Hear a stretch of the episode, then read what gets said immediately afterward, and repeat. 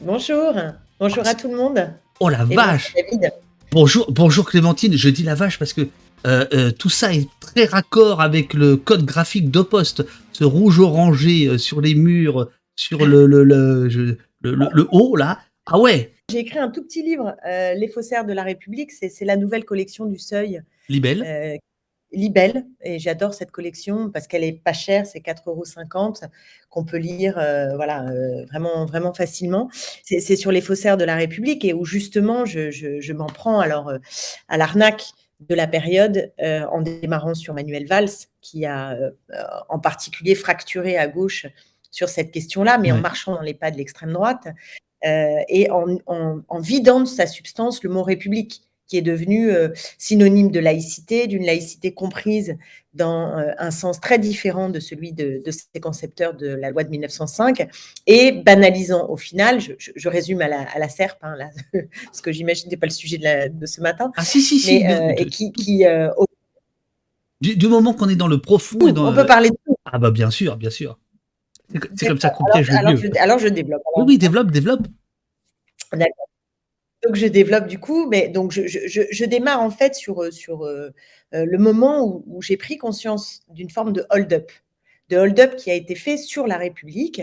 Alors c'était, ça remonte un peu puisque c'était en, en 2016, en décembre 2016, et en fait j'écoutais France Inter à l'époque chez moi, et, et là j'entends Manuel Valls qui était l'invité, et il dit, je, que- que- il parle de moi d'un seul coup et il dit Clémentine Autain a noué des accords avec les frères musulmans. Alors là, je suis vraiment, j'étais assommée, quoi. Ouais. En me disant, mais breaking news, quand même, une femme, une féministe qui a noué des accords avec les frères musulmans, quand même, euh, balèze. Euh, Il y a bien un journaliste sur place qui va dire, mais enfin, relever, quoi, juste relever et dire, mais qu'est-ce que vous êtes en train de raconter? Pas du tout, pas du tout.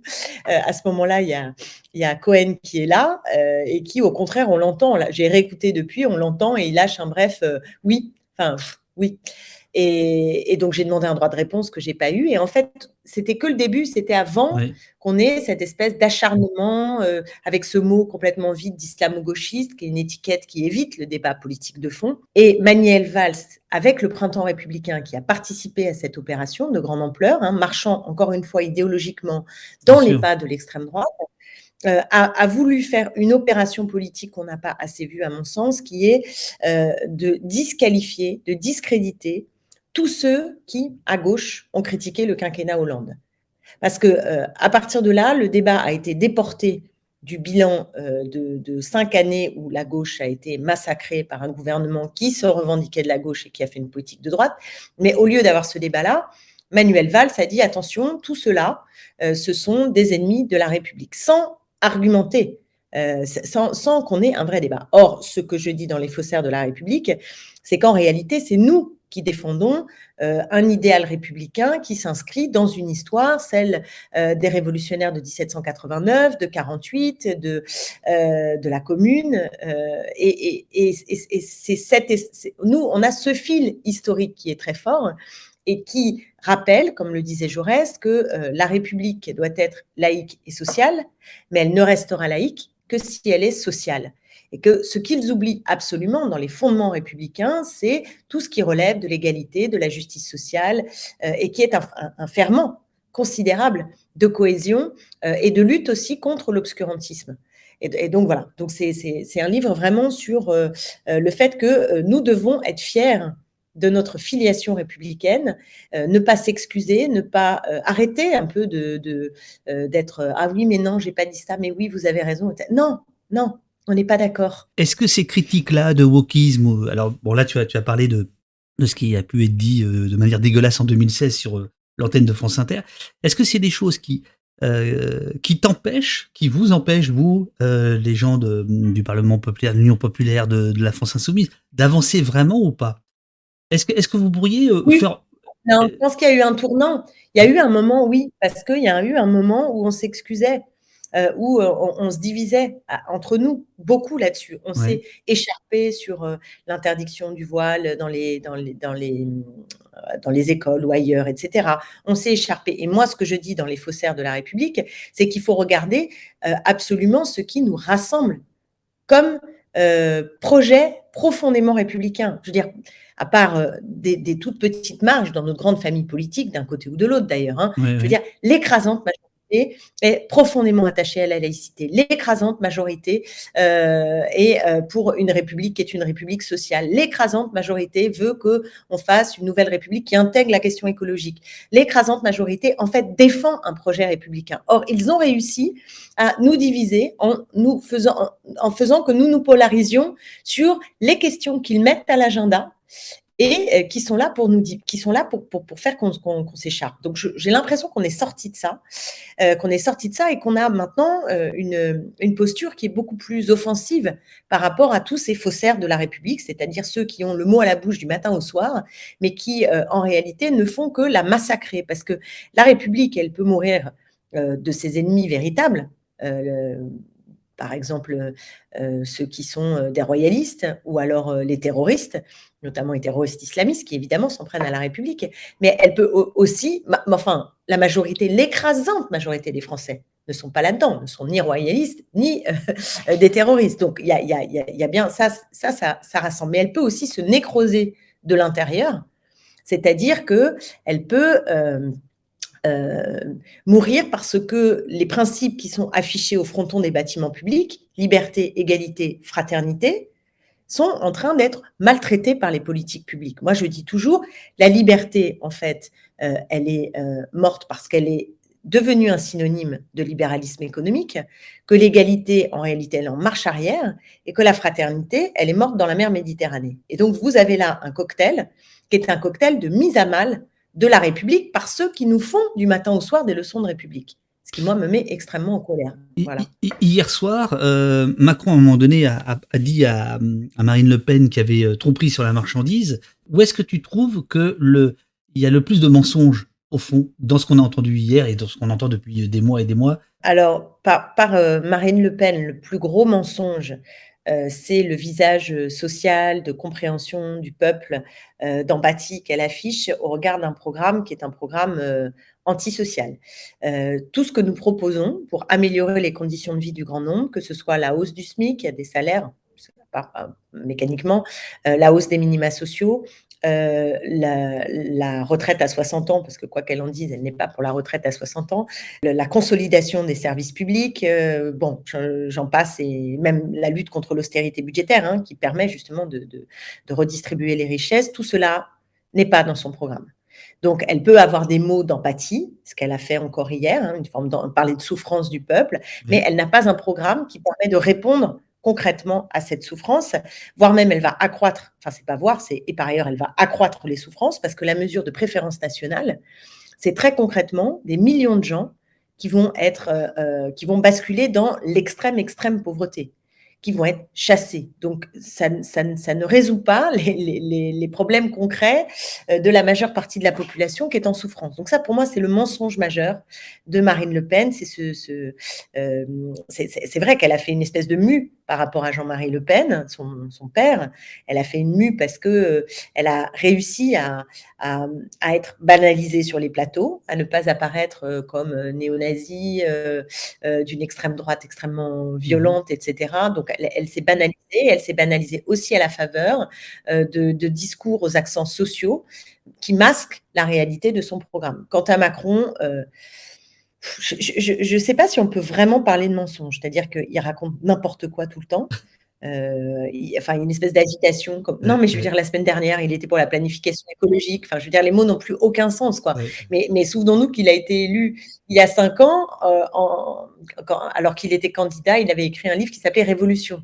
Mmh Donc, je veux dire, pour, au final euh, euh, accélérer les politiques euh, qu'on a depuis 30 ans, c'est-à-dire faire ah, pas exactement la même chose, c'est-à-dire aggraver, mais ce qui a été fait, aller un peu plus loin dans ce qui a toujours été fait. Aucune révolution, c'est pas, pas ça la révolution. donc, il, a une capacité à prendre, voilà, comment on dit maintenant à trianguler en fait hein, avec les, termes, mais je crois que ça ne je ne sais pas qui est dupe de ça. Tout le monde voit bien. Il a dit marcher, marcher, marcher, marcher plein de fois hier soir. Donc au moins on est au clair. C'est un projet libéral qui n'a aucune intention de, s'affronter aux normes européennes qui sont édictées et donc qui nous laisse dans le, carcan hein, de, ce, de, ce triptyque austérité budgétaire, euh, concurrence libre et non faussée, et du coup, j'ai envie de dire, contrôle social à tous les étages.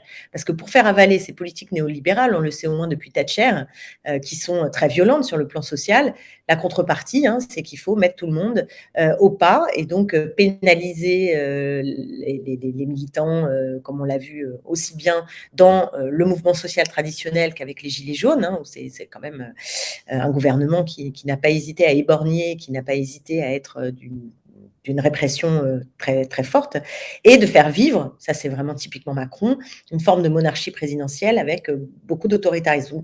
Donc je ne sais pas s'il y, a, y a tromperie, je dirais que ça fait partie du, ça fait partie du personnage de Macron qu'on connaît maintenant depuis cinq ans. Je suis obligé de faire l'avocat du diable, en plus j'aime bien ça. Est-ce qu'on peut pas dire d'une certaine manière, là, il est, il est plus, euh, il est plus, il est plus transparent qu'en 2017, ou en 2017, il, il, vendait un, un programme qu'il n'a absolument pas fait par la suite où il donnait un peu des gages de, de, de, de barrage républicain, justement, pour reprendre ce que tu disais tout à l'heure. Alors que là, aujourd'hui, euh, c'est. Il n'y a rien. Il n'y a rien. C'est la, la, promesse de la poursuite de, de ce qu'il a fait. D'ailleurs, il n'y a pas de mesure saillante. Hein. Euh, la, la, seule mesure saillante, euh, c'est la retraite à 65 ans. Et honnêtement, c'est une catastrophe. C'est aussi une catastrophe parce que ça nous met en danger face à Le Pen. Je veux dire, il nous met en danger. Euh, avec des mesures pareilles, parce que euh, on peut avoir des gens, euh, des gens de peu, comme on dit, qui, disent, bah écoutez, bah il y en a une, c'est la retraite à 62 ans, l'autre c'est la retraite à 65 ans. Donc c'est quand même dangereux d'avoir pris une telle mesure. violente socialement. Alors on peut dire, il, il s'est cru sans doute si fort et, ayant tout pouvoir et donc en capacité de promettre ça pour mieux l'imposer aux parlementaires ensuite. mais mais c'est en même temps, c'est un projet qui a vraiment sa cohérence. Hein le projet de Macron, pas dans la forme, pas dans les mots, parce qu'il il, va d'un bout de l'autre, il dit une chose, puis il dit l'autre. Il est, même fatigant d'agitation en termes de, de, concept, de, façon de s'adresser à nous. Euh, mais je crois qu'il a frappé les gens par son arrogance, et encore hier, il, avait des postures très arrogantes, euh, par son arrogance, par son mépris euh, profond, et, c'est ce qui a généré une haine. Enfin, moi, je, suis impressionnée par la haine qu'il dégage, au point que, effectivement, l'idée d'aller remettre, pour certains, euh, mettre ou remettre un bulletin Macron dans l'urne euh, contre l'extrême droite est devenu un geste euh, voilà, qui, qui, nous est insupportable. Voilà, qui nous est insupportable. Alors, chacun le règle d'une façon ou d'une autre, en y allant quand même ou en n'y allant pas, mais en tout cas, ce qu'il a généré de façon extrêmement massive, qu'on y aille ou qu'on n'y aille pas, c'est le, vraiment que c'est que c'est insupportable ça, quoi. Et ça participe du coup à banaliser l'extrême droite. C'est un duel qui, qui maintenant devient convenu entre euh, le pouvoir en place et l'extrême droite, et qu'il y a quelque chose qui tourne plus rond avec ça. Comment les gens peuvent repérer quand les mots sont à ce point utilisés à, l'envers de, ce que ça veut dire? Mmh C'est incroyable. Interdire le voile au nom des libertés, je veux dire, c'est, enfin, faut, voilà, faut. Ah, c'est orwellien, euh, C'est orwellien. Mmh. Exactement, c'est orwellien. Mais nous, on a l'habitude avec Macron du orwellien, parce que pendant cinq ans à l'Assemblée nationale, mais c'était quasiment à chaque débat où on se dit, mais c'est pas possible, c'est Orwell. Orwell. Vraiment, c'est Orwell. Quand ils ont fait la loi asile-immigration, ils nous répétaient sans cesse que c'était au nom de l'humanité. Non mais on se, voilà, on est en train de débattre de tests osseux, euh, de, liberté réprimée avec le droit d'asile cassé, etc. Mais ils nous répétaient que non, non, euh, c'était pas ça le sujet, puisque euh, y avait de la fermeté, mais beaucoup d'humanité dans ce texte. D'ailleurs, j'avais terminé en disant, ministre, Monsieur le ministre, nous avons bien vu la part de fermeté. Est-ce que vous pouvez nous dire où est l'humanité? Jamais eu de réponse. Hein. Jamais de réponse. Il n'y a pas d'humanité dans ce texte. Mais ils sont capables, par la rhétorique, de nous raconter une chose qui, qui, et, à des moments, on se disait, mais les marcheurs, ils croient. Ils n'ont pas lu les textes. Ils ont lu que les éléments de langage. Et ils croient vraiment que dedans, il y a peut-être des choses euh, euh, qui, vont dans le sens de l'humanité. Mais en réalité, non. Euh, Passion Kata te demande, vos mots sont justes, mais comment se fait-il que les Français n'y adhèrent pas vraiment? Bah, D'abord, c'est pas complètement vrai parce que là, on a vu que le paysage politique, il s'était profondément redessiné. Euh, je pense que c'est pas nouveau parce que moi, il y a longtemps, je l'avais écrit dans Regard cette histoire de tripartition. C'est-à-dire que maintenant, on a trois gros blocs. On a euh, le bloc euh, central, celui qui gouverne, hein, en gros, qui d'ailleurs euh, euh, fracture la droite classique et la gauche classique euh, en, ramenant au centre ceux qui ont gouverné depuis 30 ans à peu près, des politiques néolibérales. L'extrême droite, ou la droite dure, qui elle aussi se reconfigure, s'élargit avec Le Pen, Zemmour, Dupont-Aignan et au fond une petite partie de la droite classique. J'attends de voir ce que va faire M. Ciotti ça va être intéressant dans les temps qui viennent. Donc, ça fait un deuxième bloc. Et un troisième bloc, nous, l'Union populaire, euh, qui avons fait euh, quand même 22% à cette élection, et probablement un peu plus euh, parce qu'avec les communistes, on partage beaucoup, parce qu'avec une partie des Verts, on a aussi des, points, des points de convergence, etc. Et donc ça, ça nous fait trois grands blocs. Et je, crois du coup que nous ne sommes pas, c'est pas qu'on, voilà, on, est un peu nouveau dans le paysage politique par rapport aux deux autres blocs. Donc c'est peut-être ce qui fait que on n'a pas réussi à être au second tour. Mais enfin, je rappelle d'un seul point, hein, c'est pas considérable non plus, et que euh, nous avons une responsabilité maintenant à faire grandir et à, et à viser absolument la majorité. Parce que cette gauche qui est forte, qui est une gauche euh, radicale au sens de prendre à la racine les problèmes, elle n'a pas vocation à jouer euh, euh, les, utilités auprès euh, d'une autre force plus modérée qui, elle, serait dominante. Ça, c'était le schéma classique. Donc là, c'est complètement un paysage nouveau qui apparaît. C'est-à-dire que c'est cette gauche forte, franche. Moi, j'aime bien parler de gauche franche. Je pense que c'est ce qu'on est, une gauche franche. Cette gauche franche est celle qui, à l'avenir, peut porter. C'est pas facile à dire, gauche franche. Qu'est-ce qui fait le plus dur pour, pour, pour toi, à ton cœur? C'est d'être récupéré par Macron ou par Le Pen Quand ils viennent chasser sur vos terres? Ah, bah, ce qui est insupportable avec euh, Le Pen quand elle vient chasser sur nos terres, c'est comme si euh, elle voulait faire oublier que euh, leur projet est le nôtre, mais c'est une opposition frontale, voilà, je veux dire frontale point par point. Or, elle utilise en effet, ça, ça, fait très très mal au cœur parce que euh, on voit bien, on l'a vu depuis le traité constitutionnel européen, mmh. euh, parce qu'il y a, y, a, malgré tout des, en effet, des, euh, des phrases entières qu'on pourrait dire comme un certain nombre de leaders de l'extrême droite. Pour autant, ça masque ce que je disais tout à l'heure, c'est-à-dire à quel point nous n'avons absolument pas la même vision de la société, la même vision du monde, et, et, du coup, il y a une espèce de euh, d'arnaque profonde qui, enfin, qui est, insupportable. Enfin, moi, qui m'est particulièrement insupportable. Ça, je dois le dire, je, trouve ça insupportable. Et je l'ai vécu beaucoup au moment du traité constitutionnel européen, puisqu'il y avait euh, le, oui, le non, donc, mmh et que nous, on se retrouvait dans le non, euh, avec façon de parler, mais en tout cas, voilà. Et la bonne idée qu'on a eue à ce moment-là, c'est de constituer cette dynamique du non de gauche, qui a permis d'ailleurs de polariser le nom autour de nos questions à nous et non pas de celles euh, xénophobes, de repli, racistes, euh, euh, rétrogrades de l'extrême droite. Donc ça, ça a été très très fort. Mais aujourd'hui, on voit bien qu'il y a une dispute aussi de cette nature. Donc oui, ça m'est insupportable. Mais Macron, je, dirais que j'ai le sentiment que ceux qui sont avec nous ne, vont absolument pas se faire entourlouper par ça. On ne voit que la manip. Qui peut croire que Emmanuel Macron, qui n'a rien fait pendant cinq ans sur l'écologie, qui a mené une politique de violence sociale, va demain être euh, fort sympathique euh, avec euh, les gens qui ne sont rien, pour reprendre son expression effrayante, ou qu'il va d'un seul coup sortir du greenwashing. Qui peut croire ça? Voilà. Donc, c'est, bah, je, ne crois pas que ça fonctionne. Et je pense que si des gens de notre famille politique vont voter Macron, de toute façon, c'est malgré Macron, parce que c'est. Et, et quelque part, c'est quoi qu'ils disent. Voilà, c'est quoi qu'ils disent, parce que c'est une réflexion non, mais je veux dire, c'est une réflexion qui a à voir avec euh, la menace de l'extrême droite, mais, mais à aucun moment à une adhésion à Macron. Tu disais tout à l'heure, tu rappelais euh, fort justement en 2002, 21 avril 2002, tu as immédiatement des manifestations sauvages, puis après des grandes manifestations contre, contre Jean-Marie Le Pen, etc. Aujourd'hui, ça c'est fini. Et même aujourd'hui, on a euh, ce, slogan ni, ni Le Pen ni Macron, c'est-à-dire on met sur le même pied d'égalité les, les, deux. là, est-ce que c'est pas l'échec de la gauche franche que de d'avoir laissé cette chose-là se faire Je pense que la première responsabilité pour moi, elle est, elle est liée euh, euh, à l'ambiance générale euh, qui a banalisé l'extrême droite. Je veux dire, c'est pas d'abord nous qui avons banalisé l'extrême droite. C'est notamment le pouvoir en place en l'installant. en, alors, une habileté de Marine Le Pen, hein, déjà, qui a donné un visage plus rond, qui a axé sur le social en mettant moins en premier lieu toute sa haine raciste, etc. Donc il y a d'abord une il y a aussi, je dirais, une habileté de l'extrême droite. Mais le pouvoir en place, en reprenant ces thèmes, là, a contribué à la banaliser. C'est-à-dire que quand, on voit que le pouvoir en place explique que oui, il y a de l'islamo-gauchisme dans les universités, que, je ne sais pas, on pourrait prendre mille exemples, mais qui, qui, qui marchent au fond euh, vers l'extrême droite idéologiquement, c'est ça qui, a sauté, c'est les verrous idéologiques. Mmh.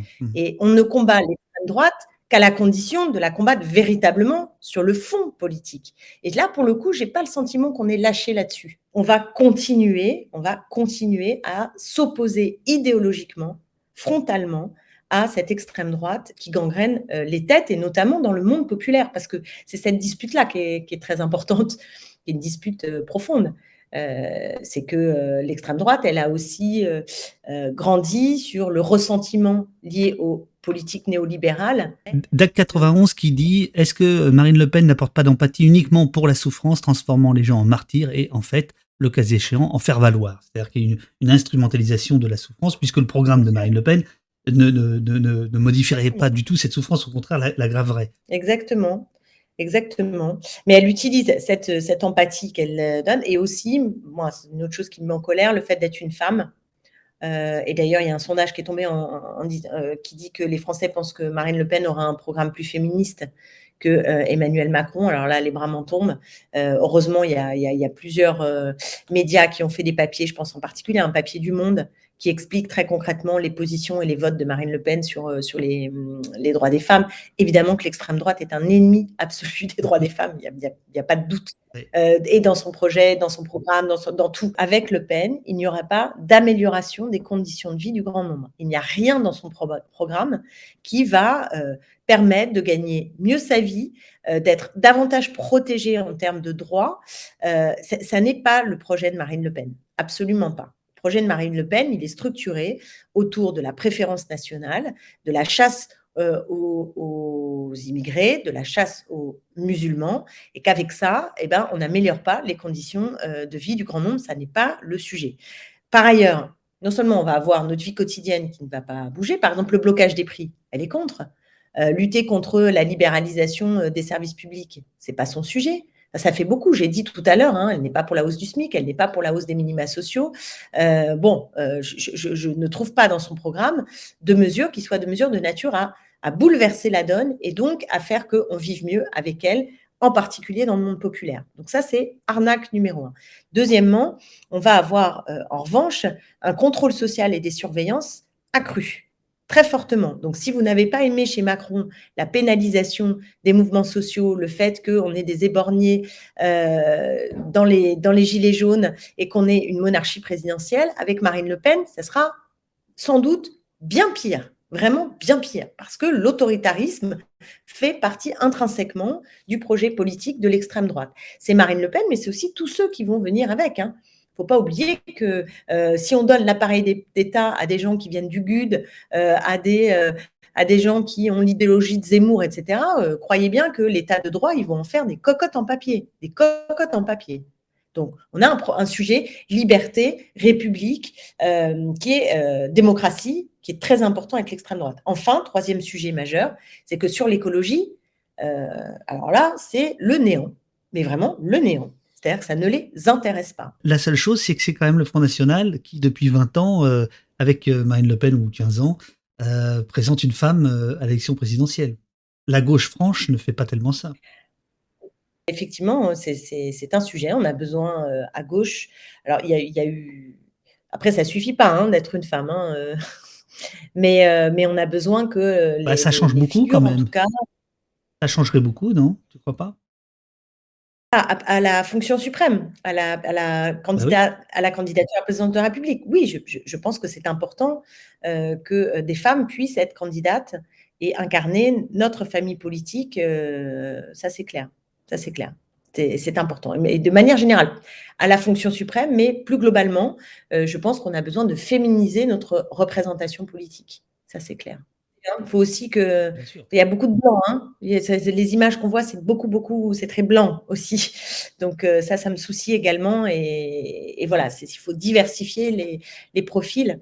On essaye de le faire, c'est pas si facile, ça pose plein, plein de questions, mais il faut en avoir une volonté farouche. Tout à l'heure, c'était très intéressant ce que tu disais, c'est-à-dire que vous, en tant que député, vous avez eu une mandature, enfin, vous avez eu une, difficulté finalement à, débattre parce qu'en face, vous aviez Rouel. Je pense que ça, va, ça sera pareil? Lundi, euh, enfin pas lundi, mais en mois de juin, quand vous allez être ceux qui vont être réélus? Euh, alors moi, je, me bats pour qu'on ait une majorité en juin. Donc je, ne renonce pas à, me projeter euh, dans une opposition à l'un ou à l'autre, ce qui ne serait pas tout à fait la même chose. Hein.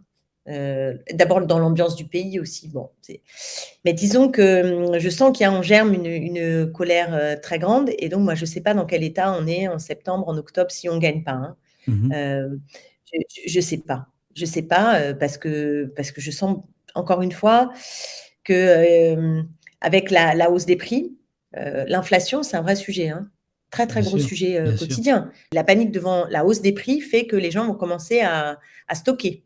Voilà, vont commencer à stocker. Donc ça, donne une petite ambiance du pays. Hein. moi, à chaque fois que je fais, enfin à chaque fois, j'ai pas beaucoup fait, mais là depuis que ça a explosé, que j'ai rempli, que j'ai fait le plein de, d'essence dans ma voiture, j'ai, été mais ahuri. Donc je me dis mais comment peuvent faire les gens? Et là, ils vont être pris à la gorge. Et quand on est pris à la gorge à ce point, euh, et qu'on va avoir des politiques qui ne vont pas répondre à cette urgence euh, sociale, euh, je ne sais pas où ça va aller. Même si c'est Macron qui est élu, ça va pas être un et qu'il a une majorité en juin, ce qui n'est pas sûr. Hein. C'est pas parce qu'il il est élu dimanche qu'il a une majorité en juin. Soyons prudents et visons vraiment la victoire en juin. Et ça, c'est mobilisateur aussi, hein, notamment pour le monde populaire, qui, qui, souvent ne va voter que quand il pense que ça peut concrètement changer sa vie je crois que c'est très, très euh, dynamisant, la proposition euh, qu'a fait Jean-Luc Mélenchon de, viser ce, troisième tour. Et par ailleurs, je pense qu'il faut le faire euh, parce, que, parce que la situation n'est pas stabilisée. On n'a pas réglé la question avec cette élection où on voit qu'on a un deuxième tour Macron-Le Pen. C'est pas vrai. Il y a quelque chose qui reste de, coincé, il y a une colère qui reste vivace.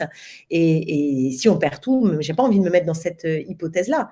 Mais après, il y a un quatrième tour social, hein, probablement. Qu'est-ce que la France insoumise euh, répond euh, aux, critiques d'hégémonie, de, volonté hégémonique de votre part, de, vouloir écraser les autres, euh, les, cocos, les, verts Je réponds qu'il faut lire la, déclaration que nous avons faite de l'intergroupe parlementaire, parce que la proposition qui a été formulée là est une proposition, je crois, ouverte et qui n'est pas hégémonique. Après, il faut être très attentif à ça. Bon, euh, à la fois regarder les rapports de force euh, sortis des urnes, 22% euh, et des candidats qui n'ont pas franchi la barre des 5, ça plante quand même un, décor politique.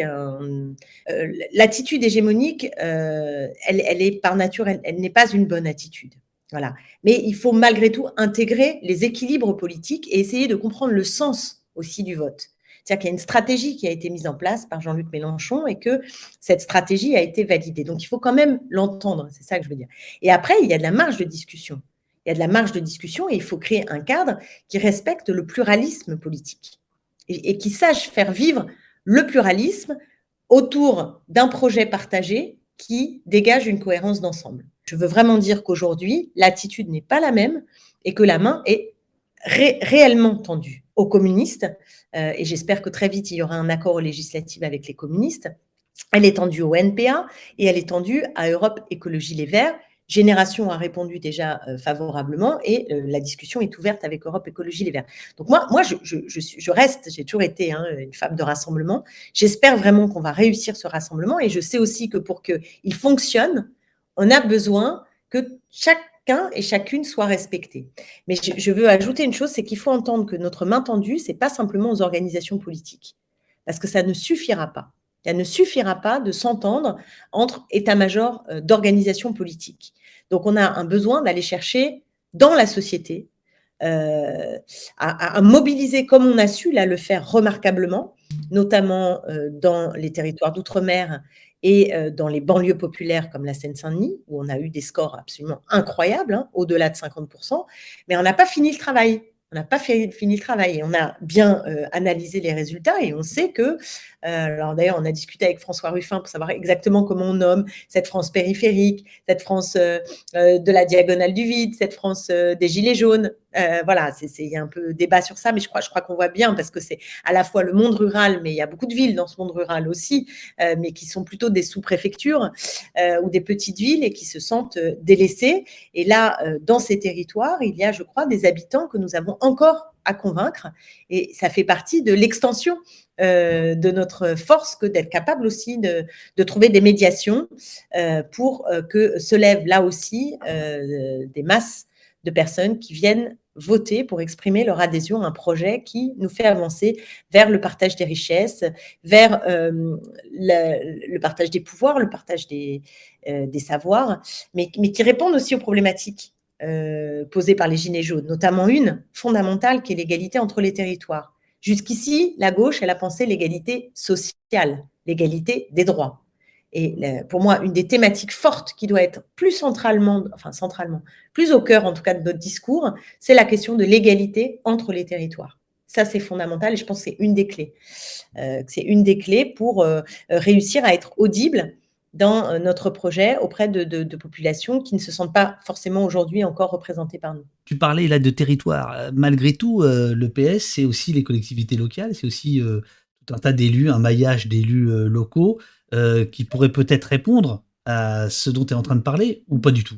C'est un sujet. Moi, moi, je, moi, je dois dire sincèrement qu'on est sorti de cette présidentielle dans un état de, voilà, de colère maximale vis-à-vis d'Anne Hidalgo euh, et de la campagne des socialistes qui s'est quand même bien obsédée contre Jean-Luc Mélenchon, seul candidat qui pouvait accéder au second tour, et qui a prononcé euh, des injures quand même d'un niveau assez inégalé. Je veux dire, expliquer qu'on est les amis de Poutine, les amis des textos, les amis des dictateurs, qu'on est des Poutinos insoumis, euh, qu'on est ambigu avec la République. et euh, du jour au lendemain, embrassons-nous folle.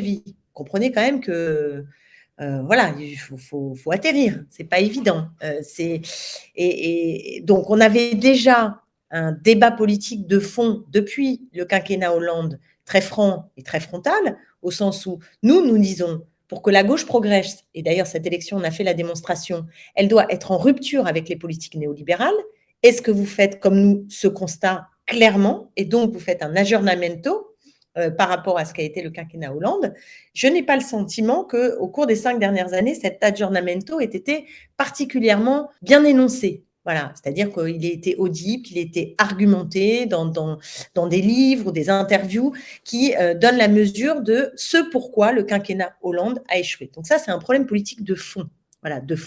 Et s'ajoute à ce problème politique de fond structurel un problème qui est un problème euh, de la nature de la campagne qu'a voulu euh, Anne Hidalgo et qu'ont soutenu les socialistes et qui ne crée pas tout à fait euh, une ambiance de dialogue, une ambiance chaleureuse d'échange. Donc voilà la situation à laquelle elle se trouve. Donc du coup, nous, dans la déclaration, ce qu'on a fait, c'est qu'on commence par le fond politique.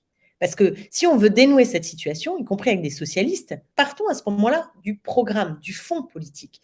Dans la lettre, et c'est pourquoi je vous invite vraiment à lire cette lettre, nous disons qu'il y a un certain nombre de points de programme euh, sur lesquels nous proposons de nous entendre et qui est une forme de, préalable. Ce n'est pas tout le programme. Ça ne veut pas dire qu'on demande à tout le monde de se rallier à euh, nos, je ne sais plus combien on en a, mais centaines de propositions.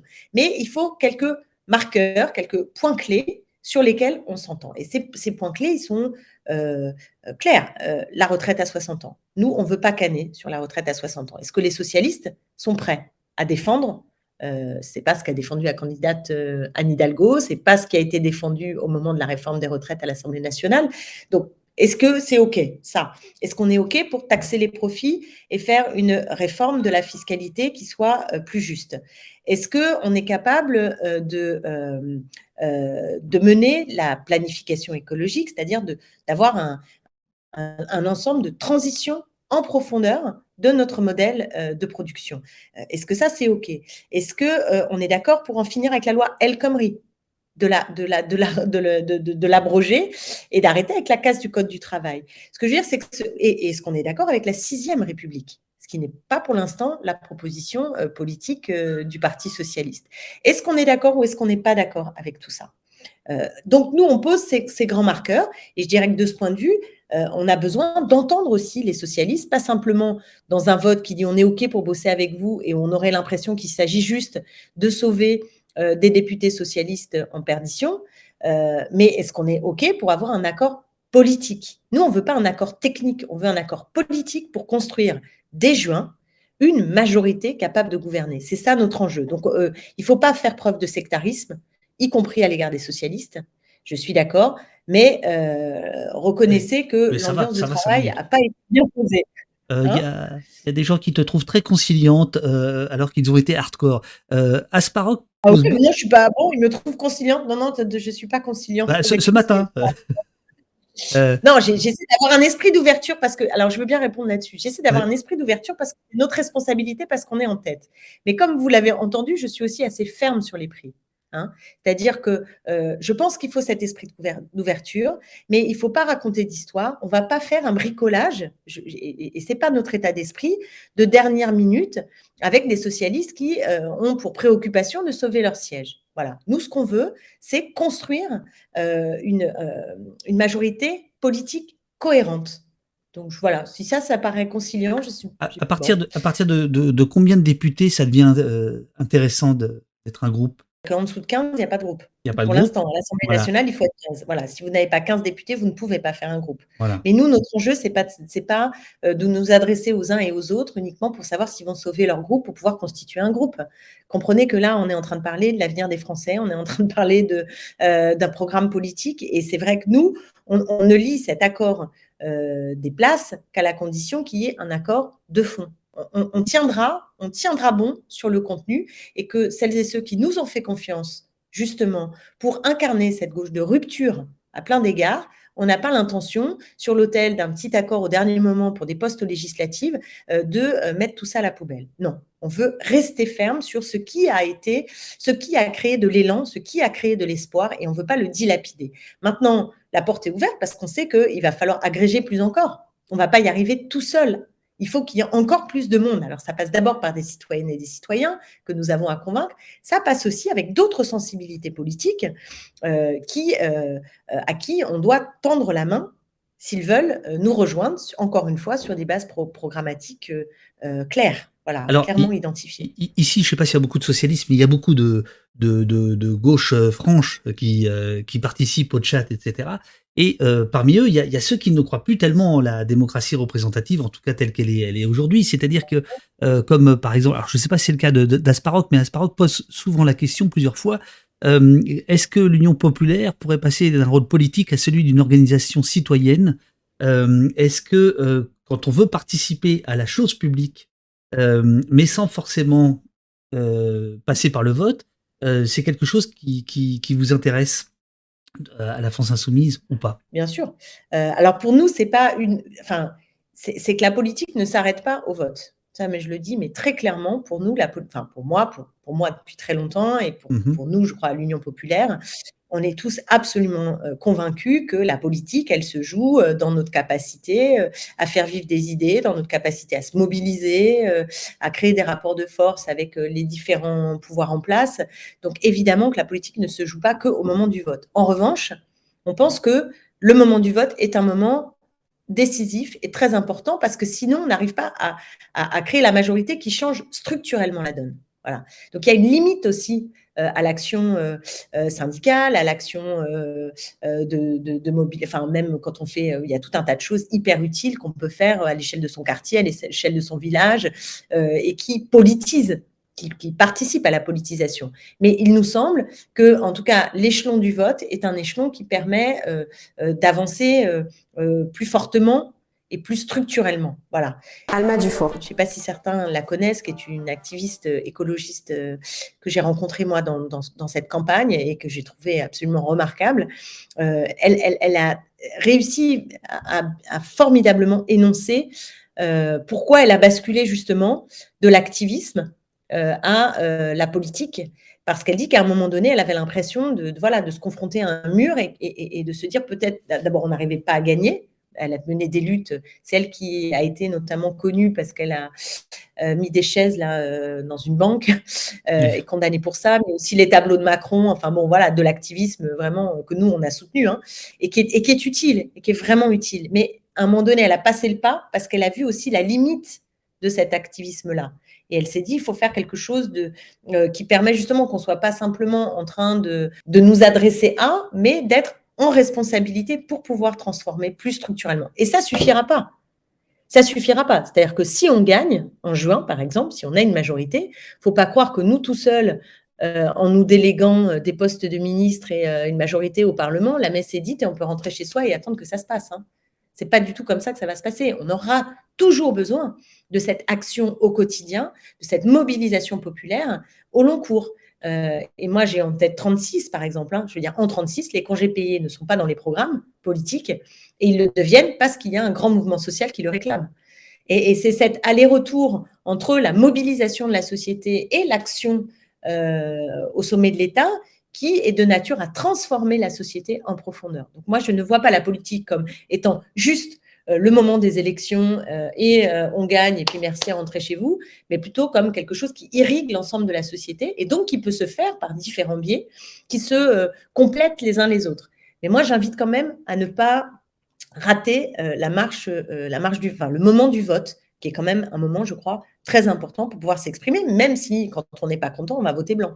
Euh, ce qu'il faudrait d'ailleurs comptabiliser, ces votes blancs. Ah Malheureusement, euh, ne le sont pas aujourd'hui. Nous, on est favorable à cette comptabilisation et, voilà, on a le droit aussi à ce moment-là de dire, écoutez, moi, il n'y a rien qui me, a rien qui me convainc. Euh, la, question médiatique, par exemple, est-ce que, est -ce que tu, tu, trouves que les choses ont le regard des, des, des journalistes des, médias mainstream a changé sur vous Moi, j'ai trouvé les médias mainstream moins violents qu'en 2017. Alors, dans mainstream, il y a aussi euh, la gauche mainstream. C'est-à-dire que la dernière fois, on a pris cher de la part de médias qui étaient des médias euh, comme euh, par exemple la Une de l'Obs en 2017 ou avec un texte de Onfray qui lui cassait la tête ou, des éditos de libération extrêmement violents contre, Jean-Luc Mélenchon. J'ai trouvé que là, c'était quand même moins rude. Euh, et, tant mieux. Voilà, et tant mieux. Après. Euh, euh, et ça a de l'importance ou pas? Pour vous, oui, évidemment, mais au-delà de vous On ne cherche pas non plus à être totalement normalisé. je veux dire, si d'un seul coup on devient les coqueluches des médias mainstream, il faudra s'inquiéter quand même. Hein, il y a un truc qui tourne pas rond. Bah, on sera là pour le. Pour voilà, voilà, c'est voilà, qu'il y a un truc qui tourne pas rond. Mais entre ne pas être les coqueluches des médias mainstream et se prendre des tas de boue H24, euh, c'est pas tout à fait la même. Hein, voilà, c'est pas tout à fait la même. Donc, je dis pas qu'on est sorti des caricatures, je dis pas que euh, euh, on s'en prend pas plein la tête, etc. Ça, continue, mais il me semble que le climat cette fois-ci a été moins moins hard. Et, la presse indépendante, alternative. C'est une presse indépendante qui fait son travail. Voilà. Donc, elle, elle, doit impérativement le faire avec ses termes. Euh, et, je, crois qu'on ne peut pas demander à cette presse indépendante qui est proche de nous, qui est proche de nous, euh, de ne faire que des papiers expliquant qu'on est formidable du matin au soir. Ça, je pense que ça n'est pas euh, correct d'un point de vue démocratique.